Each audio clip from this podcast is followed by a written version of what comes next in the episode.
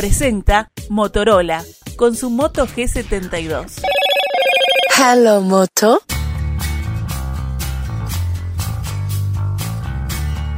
Como lo decíamos, estamos inaugurando nuestras emisiones en vivo desde la Expo Prado en este predio ferial en los estudios de Radio Oriental y como hacemos habitualmente en el arranque de nuestras emisiones recibimos a quien en realidad nos está recibiendo a nosotros, al presidente de ARU, en este caso a Patricio Cortabarría, que está en el cargo hace un tiempo, de eso vamos a conversar. Cortabarría, ¿cómo le va? Buenos días. Buen día, un gusto estar, estar por acá, bueno, en este, en este día de inauguración, como bien los escuchaba decir, este, las lluvias eh, fueron ayer y hoy ya amaneció bastante despejado, así que creo que un día fresco, soleado, va a estar muy lindo para venir al Expo Prado a, a ver cómo, cómo arranca. Sin dudas. ¿Cuánto tiempo le lleva a, a, la ARU preparar una Expo Prado con todo lo que ocurre? Aquí como una especie de micromundo que se empieza a generar tiempo antes, ¿no? Pero ¿cuánto tiempo les lleva a ustedes preparar esto? En realidad la, la Expo Prado se, se, se, trabaja todo el año, ¿no? Porque los, los, contratos comerciales, por ejemplo, con las empresas ya directamente se empiezan a, a, generar una vez terminada la, la Expo Prado. Eh, muchas empresas quieren reservar su lugar, los lugares acá son relativamente limitados. Este, entonces muchas, ya muchas empresas terminan la, la, Expo Prado y empiezan a cerrar sus, sus contratos. Nosotros también tenemos la, la, Expo Melilla, que es una exposición con claro. un perfil un poquito distinto. Muchas veces hay una conjunción ahí de, de, stands en uno y otro lugar con diferentes perfiles de algunas mismas empresas, pero te diría que se está trabajando todo el año. Hay, hay un departamento comercial que está instalado acá mismo en, la, en, la, en el predio de la rural, eh, la oficina de exposiciones que trabaja todo el año y bueno, todo el tiempo se está haciendo mantenimiento, limpieza, todo lo que es la parte de seguridad y después los otros eventos que ocurren aquí adentro que también requieren de todo ese equipo trabajando. Uh -huh. Cortabarría, usted está en el cargo desde hace un tiempo. ¿Cómo es su vínculo antes de ser presidente con, con la? Bueno, mi vínculo gremial empieza en el 2001, más o menos, en la Hereford, la Sociedad de Creadores de Hereford, de la cual fui muchos años presidente de, de la Central de Quillú, que es un campo de la Sociedad de Hereford, después fui presidente de Hereford, y cuando estaba en la presidencia de Hereford, Ricardo Reilly, presidente de ARO en aquel momento y expresidente de Hereford, me llamó, así que hace ocho años más o menos que estoy en la, en la directiva, eh, tuve el cargo de registros, director de registros genealógicos durante dos, dos periodos y el periodo anterior con el presidente Valdés fui su vicepresidente. Uh -huh. O sea que ya muchos años en el trabajo gremial, pero ¿y cómo se da el paso para que ahora sea presidente, digamos? Y bueno, en la, en la propia gremial, en definitiva, un, uno va, digamos, por decir una manera, avanzando en, en, el sentido de decir, bueno, uno empieza a conocer un poco la cultura de la rural, cómo se maneja y en base a eso, eh, en definitiva, se van, se van dando posiciones, digamos, de, de, de mando, por así decir una manera. Como decía, este, participé, de, fui director de registros, que es, es uno de los motores más importantes que tiene la Asociación Rural del Uruguay. Con mi, mi experiencia como, como cabañero y como criador me ayudó a poder, a poder cumplir con, con ese puesto durante dos mandatos. Y bueno, después ya con, con Valdés este, lo acompañé desde la vicepresidencia para para estar, digamos, más cerca de lo que es este, el trabajo del día a día de, un presidente de la rural.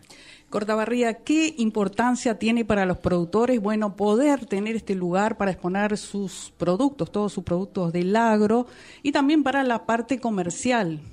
Bueno, yo creo que es, es la feria más importante del país, creo que a todo nivel esta, esta exposición en su origen no solamente era, era ganadera, siempre fue una muestra también muy comercial y, lo sigue siendo, pero yo creo que a nivel de productores acá se muestra la mejor, la mejor genética, creo que las diferentes cabañas de las diferentes razas hacen como su publicidad acá, por decir una manera, eh, ser los animales ser coronados en la pista con grandes campeonatos y con campeonatos de, de categoría en cierta manera validan la calidad del tipo de ganado que se está, que se está criando. Y creo que la apuesta de las cabañas es, a, es hacerse nombre, es hacerse publicidad y es hacerse este, notar en el mercado para después obviamente vender sus, sus, diferentes reproductores. A nivel comercial es un lugar que nuclea muchísima gente, muchas empresas pueden mostrar sus, sus productos, los productores estamos dispersos por todo el territorio y nuclearlos algún tiempito en algún lugar físico siempre es muy positivo para poder este, charlar, estar cerca y mostrar lo que las diferentes empresas tienen para ofrecer. Quiero volver al, perfil de, de Aru Cortabarría. Eh, habitualmente se dice que eh, hay una vinculación entre los sindicatos y la izquierda. Y también se dice que hay una vinculación entre los productores rurales o cierta producción rural y expresiones de derecha, digamos. Por ejemplo, acaba de pasar por aquí adelante el ministro Matos, que anteriormente fue titular de justamente de esta sociedad. ¿Ustedes entienden que hay ese tipo de vinculación o cómo reaccionan cuando se los quiere señalar que tienen justamente esa vinculación política o esa expresión ideológica? Creo que la, asociación rural, eh, más allá de estos ejemplos, como tú bien decís, eh, intenta ser apolítica. Su objetivo es defender la producción y a los productores rurales y ha tenido eh, en, diferentes momentos de su historia yo te diría que momentos de mejor comunicación y momentos de bastante mala comunicación con diferentes gobiernos. No, no, no, no te hablo específicamente de izquierda, sino también gobiernos de, partidos, de partidos tradicionales.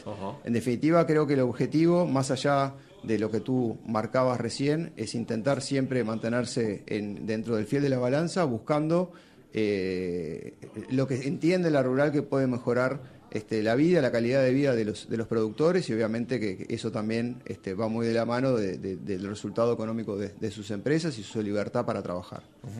¿Cómo describe hoy la situación que, está atravesando el campo? Y bueno, el agro en general. Y bueno, te diría que ha sido un año bastante complejo, con, una, sequía muy grande. Eh, que complicó, ha complicado muchísimo, este, un sector agrícola que realmente tuvo este, una pérdida económica realmente muy, muy importante y que bueno, este, todavía no ha habido un siguiente cultivo, o sea, se están en proceso los cultivos de invierno, vamos a ver cómo, cómo llegan a, cosecha. Sí se ve una gran este, intención de siembra de cultivos de verano, principalmente apoyados por este pronóstico de año, de año niño con buenas lluvias, que bueno, estamos viendo que vamos, estamos juntando agua en, el perfil del suelo y eso es importante hacerlo ahora, este, el inicio de la primavera, para poder aprovechar todo el potencial que implica temperaturas mejores y más luminosidad. Eh, a nivel de carne, el momento también complejo, a través de, después de la sequía este, tuvimos eh, una, baja importante de los precios, el año pasado fue un año, primer semestre de 22 fue un año muy bueno en cuanto, en cuanto a precios, después realmente se cayó de una manera estrepitosa y hoy estamos trabajando con, con números de mucho más abajo.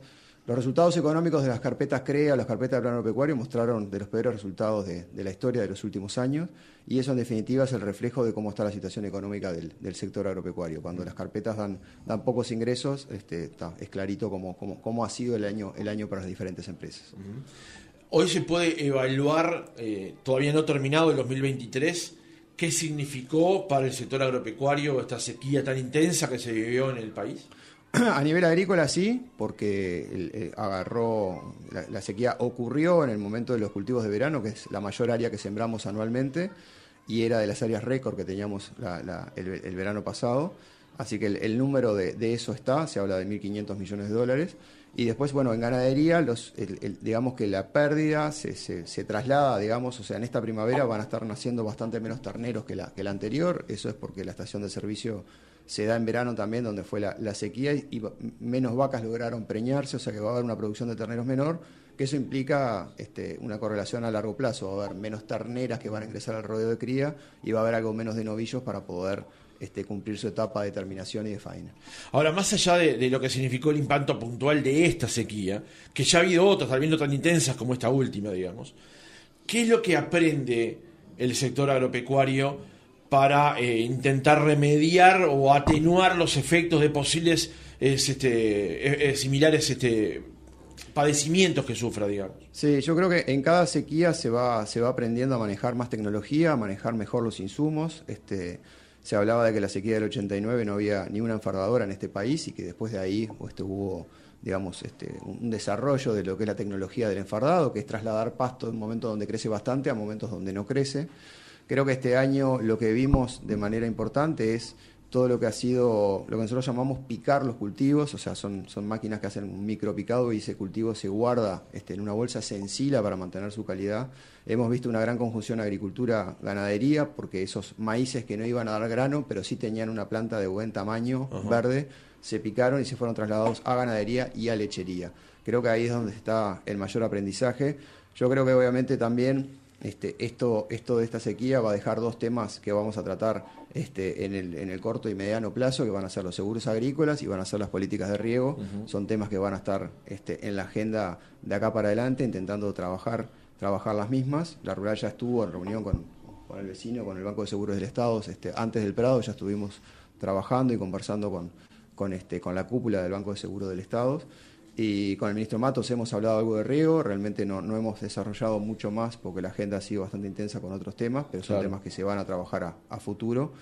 Pero lo que hay que te- entender también que es, es, es como si hablamos digamos, de, de- de cuidados paliativos, ¿no? O sea, cuando viene una sequía de estas, lo que se puede intentar es reducir la pérdida, pero la pérdida está. No, sí, claro, va a haber pérdidas, es un hecho. El tema es, ver hecho. cómo paliar eso, digamos. Exactamente. atenuarlo. sí. Intentar reducir la pérdida. Cuando viene una sequía, el productor trabaja para intentar perder menos. ¿no? No para ganar, sino para intentar perder menos. Y eso creo que, que, o sea, es imposible regar todo el Uruguay, es imposible tener este seguro para todo de, de rendimiento, ganadería, agricultura. O sea, es imposible, pero por lo menos intentar tener algunos, este, algunas herramientas puntuales que permitan atenuar esa pérdida y poder, en definitiva, que la empresa no cierre, que el productor se quede en el campo y tenga una revancha en el siguiente zafra. El presidente de la República, en el contexto mm, más denso tal vez de la sequía, había deslizado la, la idea de una especie de SOA para el agro, un seguro obligatorio para el agro. En ese momento yo consulté a algunos productores de algunas asociaciones y me dijeron que en términos generales no compartían la idea porque eh, estos episodios se dan con una frecuencia determinada, no son generales y además es el, el resultado de una inversión propia, o sea, yo tomo el riesgo, si me, como se dice habitualmente, si me doy la piña me la doy yo solo, digamos, no tengo por qué estar obligado necesariamente a contratar un seguro. ¿Cómo ve usted ese, punto? Bueno, la verdad que no, no me acordaba esto lo del, lo, del, lo del SOA. Sí lo que sabemos es que muchas empresas hacen la cuenta y dicen, bueno, el, el tema es cuánto te cuesta el seguro. Si el seguro se logra llegar a un punto de que el seguro es algo que es realmente eh, pagable, por decirlo de una manera, fácilmente pagable todos los años, yo creo que la política de asegurar va a estar. Este, lo que sí sabemos que es, es, es difícil que eso, que, que eso, que eso ocurra. En los estudios que tenemos, que hemos intercambiado este, mucho también, por ejemplo, con la agropecuaria de, de Dolores, donde, donde el, el, presidente de la agropecuaria de Dolores también es directivo de ARU, hemos hablado del tema, son gente, obviamente, que del, del núcleo agrícola de este país y hemos hablado mucho. Eh, hay un tema, en, en, otros países, por ejemplo en Estados Unidos existen estos, estos, estos, estos seguros, pero hay, hay, una cuota aparte del, del, Estado poniendo dinero atrás para asegurar esto, para que esto tenga continuidad en el tiempo. Eh, creo que no sería el caso de, del Uruguay. Entonces, este, ahí ve, como bien tú decías, es, es, es el, el, productor dice, bueno, si me va a pasar cada ocho años, yo ahorro siete y el año claro. que me pasa, este, junté la plata, por decir una manera. Pero creo que estaría bueno seguir trabajando en el tema, intentando seguir desarrollar y que sea una política, digamos, así como alguien compra fertilizantes, semillas y una buena sembradora, bueno, que el seguro sea algo que logre tener primas que puedan ser pagables de una manera este, bastante dentro de la estructura de costo del cultivo sea una, un, un, insumo más que no sea, digamos, es que cambie la ecuación económica, pero que sí se pueda tener una cobertura este, mejor para, para no generar estos, estos claro. quiebres y no, y no terminar con, con, con, cadenas de pago que se pueden llegar a cortar. Cortabarría, otro asunto vinculado a la, sequía eh, fue una serie de entrevistas que se hicieron con respecto al tema del uso eficiente del agua como recurso hay sectores de la economía que tienen un uso mucho más eficiente del agua que otros. ¿Ustedes cómo trabajan desde ese punto de vista? ¿Cómo eh, logran o buscan mayores usos y mejores mayores, mayor eficiencia en el uso de ese recurso que a veces puede transformarse como escaso, como en este caso. Bueno, la política de Río... Me refiero, por ejemplo, al sector arrocero, ¿no? Es un caso claro, y claro, hay otros, digamos. Claro. El, el, sector arrocero es un, es un, es un cultivo que se, se hace con, con, con, riego, con inundación. O sea, si no hay agua, no hay, no hay cultivo. Incluso calculo que ahora las represas habrán... No, no he hablado con ningún arrocero en, en, en, el día de hoy o de ayer de tarde, pero estaban este, todavía con las represas que tenían cierto faltante, de, hablaban de un 30 a un 20% que probablemente tendrían que reducir de área por falta de agua. Alfredo Lago es gran oyente del programa, así que si está escuchando nos va a escribir ahora y nos lo va a contar enseguida. Bueno, este, justo estaba leyendo unos WhatsApp con Alfredo, pero no le pregunté las lluvias, pero este, entonces eh, hay, yo creo que tenemos mucho para aprender de los arroceros, los ganaderos principalmente. Acá, acá el desarrollo este, de, del riego agrícola va muy de la mano con este, el, quizás la escala de las empresas y con el tipo de tributación que tienen las empresas, llamamos a lo que llamamos gente que paga IRAE, impuesto, impuesto a la renta, este, que permite hacer ciertas inversiones y descontar esta, esas inversiones de, pago, de, pago de, IRAE. En el caso de muchos productores que, son de IMEVA, que se paga por, por, por, producción, o sea, pagan un tanto por cada producto que venden, eh, ahí es más difícil este, entrar en ese tema Pero como te decía, en Uruguay, eh, el ministro propio, el ministro Matos, me decía que hay muchísimos trabajos de, investigación, hay muchísima eh, idea de cómo se puede hacer. Tenemos un sector arrocero que es muy capaz de manejar el agua y con muchísimo conocimiento. Y tenemos que buscar la manera de cómo, cómo conjugar esa tecnología con, eh, digamos, la parte económica impositiva para buscar la manera de que quien eh, se anima a hacer la inversión este, y, no, no sea un tributante de IRAE porque es un productor más chico pueda tener algún tipo de, manera de, aliviar esa, esa inversión. Porque cuando hablas de una hectárea de río, estás hablando de que tenés que poner entre 2.500 a 4.000 dólares por hectárea. Y eso eh, no es para todo el mundo. ¿Por qué cuesta tanto, bueno, elaborar esas políticas de agua para el riego, no? Porque este problema de sequía pasa cada tanto tiempo, ¿eh? cada dos, tres años el, país le pasa esto, los productores no tienen agua. Se han eh, logrado este, algunas alternativas, eh, seguros para, para, para los productores, pero eh, no se llega a que, bueno, se pueda lograr que el productor no tenga ese problema de falta de agua. ¿Qué, es lo que pasa? ¿Por qué no, no, se concreta del todo? Eh, es difícil de contestar, pero yo creo que también tenemos que pensar que un resultado económico de una empresa ganadera, en los últimos años estamos hablando de entre 100 y 120 dólares por hectárea. Este año bastante menos, pero vamos a hablar 80, 100 dólares por hectárea. Eh, estás hablando de, redondeemos, 4 mil pesos por hectárea por año. Bajalo a mes, estás hablando de menos de 400 pesos por hectárea que gana un productor. Entonces, más allá de lo que a veces se piensa de, que el sector agropecuario es, este, digamos, el nivel de ingreso que puede tener un productor agropecuario, si vas a esos números, muchas veces el 80% de los productores de este país tiene menos de 500 hectáreas. Entonces, si con esos números, si vos pensás que de ahí hay que vivir una familia, eh, bueno, hacer las inversiones, o sea, todo lo que no entra dentro de la estructura de costos de una empresa, este, ves realmente que los márgenes como para hacer inversiones de gran porte no, son, no, son, no, están tan disponibles para los productores. Sí ha habido una inversión importante, creo que en los últimos años, en todo lo que ha sido la parte de distribución de agua en los campos, a través de bebederos, de tanques australianos, de cañerías, en ese sentido se ha movido. El propio Grow ha hecho una línea de crédito específica para eso que se llama Agua en la Parcela. Creo que ahí es donde se está trabajando, se está trabajando más. Este, pero la parte de riego implica, una inversión en riego es grande, implica aprender, es una tecnología que, no, ya te digo, la, parte ganadera no la tiene tan, este, tan cerca y creo que es, el desarrollo del país a futuro. Este, creo, creo que son las, diferentes etapas que, la producción va, va pasando.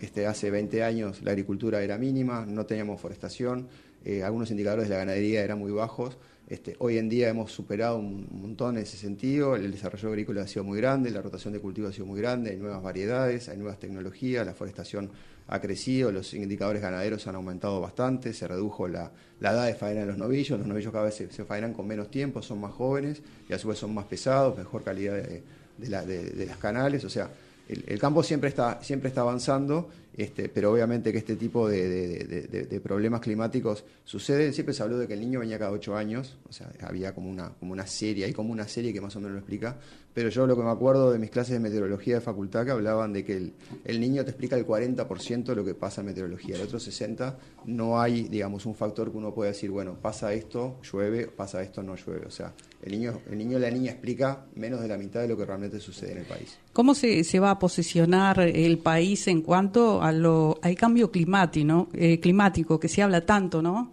Bueno, hay, el, el, gobierno ya ha tomado, ha tomado ciertos, ciertos compromisos eh, de reducción de, emisiones eh, a, diferentes, a diferentes niveles.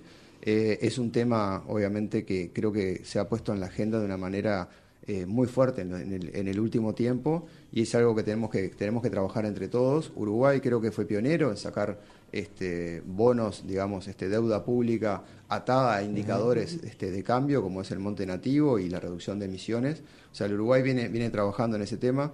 Creo que Uruguay está bien posicionado, o sea, tenemos eh, nuestra manera de producir. Eh, eh, previo a empezar a hacer indicadores era, era, buena desde ese punto de vista, pero tenemos formas de mejorar. Por ejemplo, en Hereford está cumpliendo 10 años una prueba que se llama de eficiencia de conversión, donde hemos identificado genética que comiendo lo mismo produce más kilos, o sea que por la huella ambiental por cada kilo de carne producido es menor. Esas son las tecnologías que tenemos que saber utilizar y poder seguir avanzando para producir alimentos de buena calidad, con buena inocuidad alimenticia y a su vez más este, de mejor huella ambiental.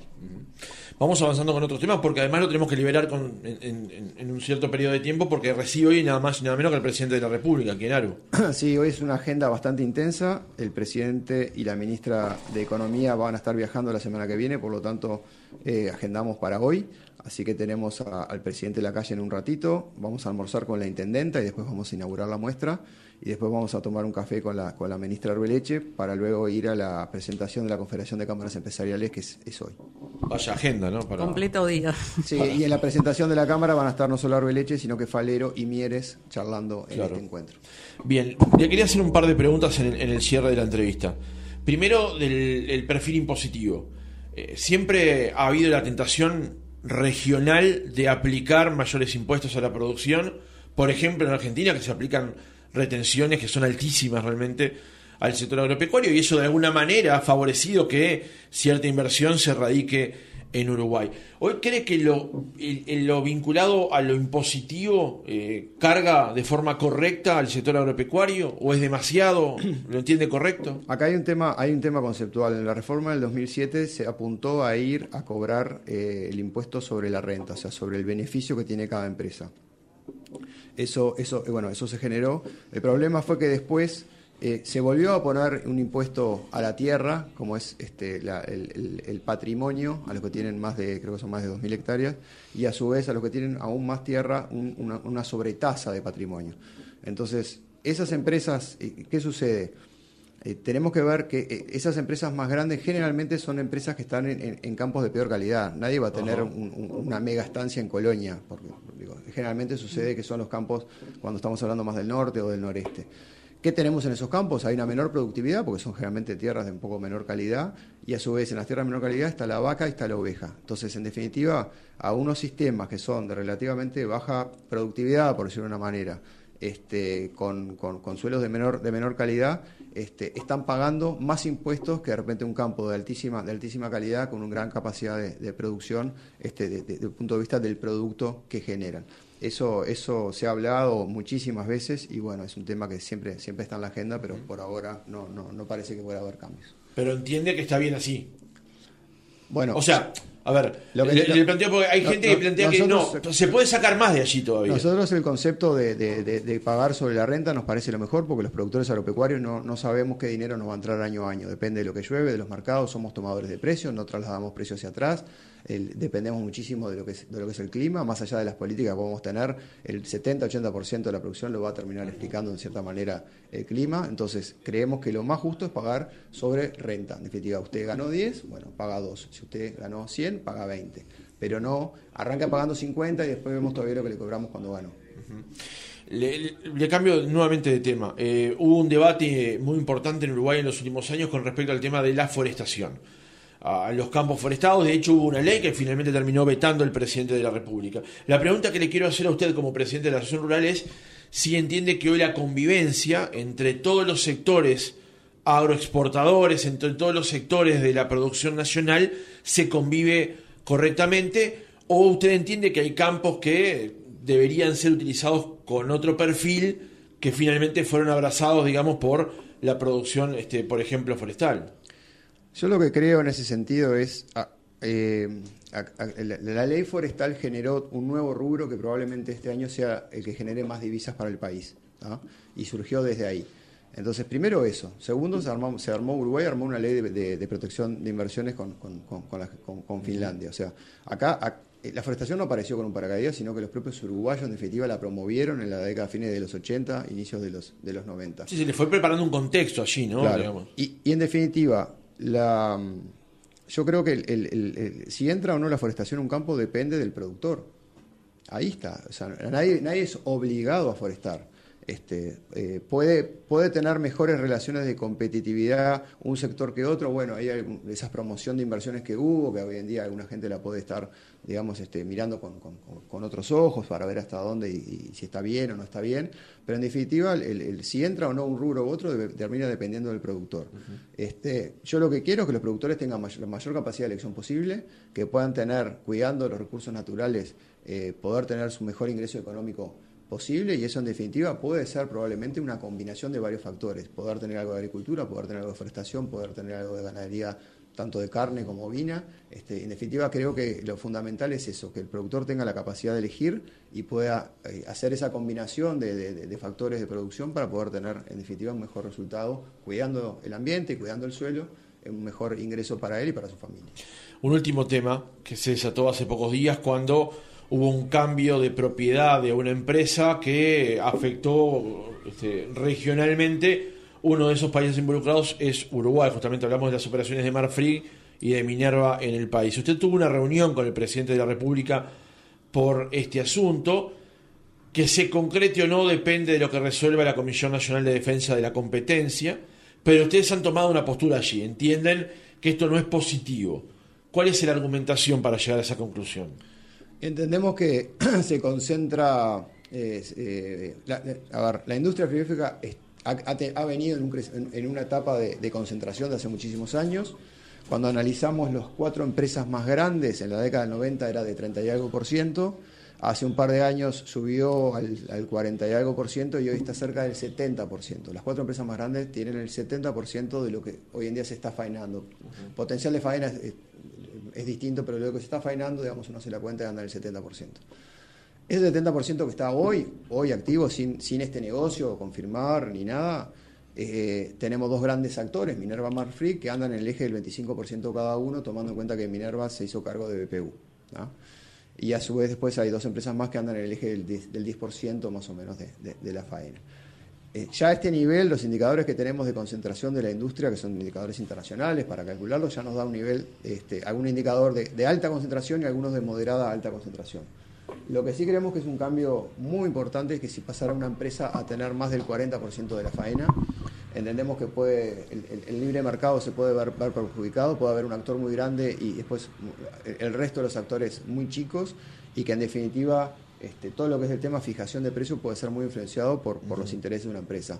Y si no lo pensamos al revés, ¿qué pasa si esa empresa se enferma, le va mal? ¿O cómo queda, eh, con qué grado de solidez queda la cadena cárnica con una empresa de ese porte de repente un día tenga un problema de cesación de pagos o, lo que fuera? O sea, entendemos que este, eh, eh, ya estaba concentrada la industria, eso se fue dando naturalmente con, las diferentes inversiones, pero este paso lo entendemos como que no lo vemos positivo.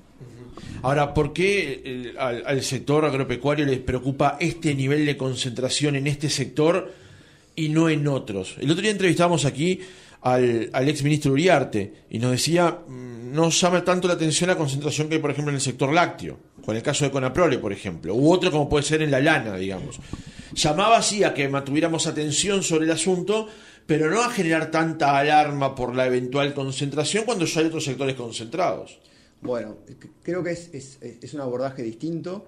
Eh, por ejemplo, en la lechería, eh, eh, yo no sé si es bueno que haya esa concentración, no, quiero, no, quiero el tema porque no estoy en el sector, en el sector lechero, pero son en definitiva cadenas integradas, o sea, uno, uno puede ingresar con Aprole si quiere, y una vez que uno ingresa con Aprole, tiene un camión que le va todos los días, tiene un lugar donde comprar los insumos, como puede ser Prolesa, tiene un técnico con Aprole que lo viene a asesorar. Uno entra en una cadena integrada, lo mismo que el arroz. Uno puede entrar a una empresa o a la otra y entra en una cadena integrada. En el caso de la ganadería no existe esa cadena integrada, es, distinto. El productor está solo, eh, se la tiene que pelearla día a día, todos los meses tiene que hacer el esfuerzo de poder cumplir con sus cuentas y en definitiva lo que hay es una venta final, pero no hay una cadena integrada hacia atrás. Este, uno puede elegir entrar a Conaprole o entrar al sector arrocero o entrar al sector forestal si se quiere también. Pero en el caso de la cadena cárnica es distinto, funciona, opera de una manera totalmente distinta a lo que son el resto de, esos conglomerados. Lo mismo pasa con la cebada cervecera, existen eh, cadenas de producción integral que uno puede ingresar o no y es libre de hacerlo. Esperan que la Comisión Nacional de Defensa de la Competencia resuelva, eh, como ustedes han planteado, digamos, este, entendiendo que ya había un riesgo cuando se compró BPU, porque ya allí hubo, había, a juicio de muchos de los que he consultado, había un riesgo potencial la comisión laudó en una dirección, digamos, ahora hay que esperar qué es lo que diga en este caso. ¿Ustedes qué esperan, digamos? Sí, sí, vamos a esperar que dice la comisión. Nosotros entendemos que ya el nivel de concentración es alto y que, y que, y que un jugador de ese porte no sería muy positivo para, para la cadena cárnica. Es un tema viejo, es un tema que la, ha habido diferentes movimientos de productores, tenemos algunas resoluciones del año creo 2014 y anteriormente que ya previo a todo esto que estamos hablando, incluso BPU, ya había ciertas, la, la, la propia comisión ya se había expresado de una manera preocupada con el tema.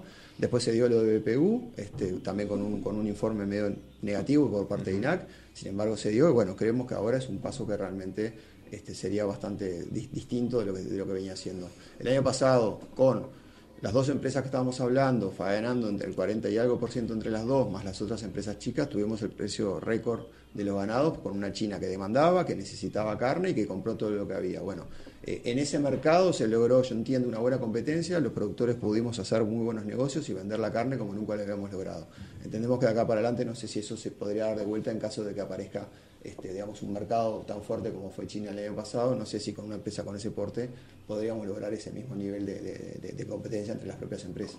Patricio Cortabarría, presidente de ARU, gracias por haber estado otra mañana con nosotros y bueno, buen arranque de Expo Prado. Bueno, muchísimas gracias por, por la entrevista y bueno, un placer tenerlos acá en la, exposición y poder transmitir de acá y contarle al, al resto del país qué es lo que está pasando. Gracias. Muchas gracias.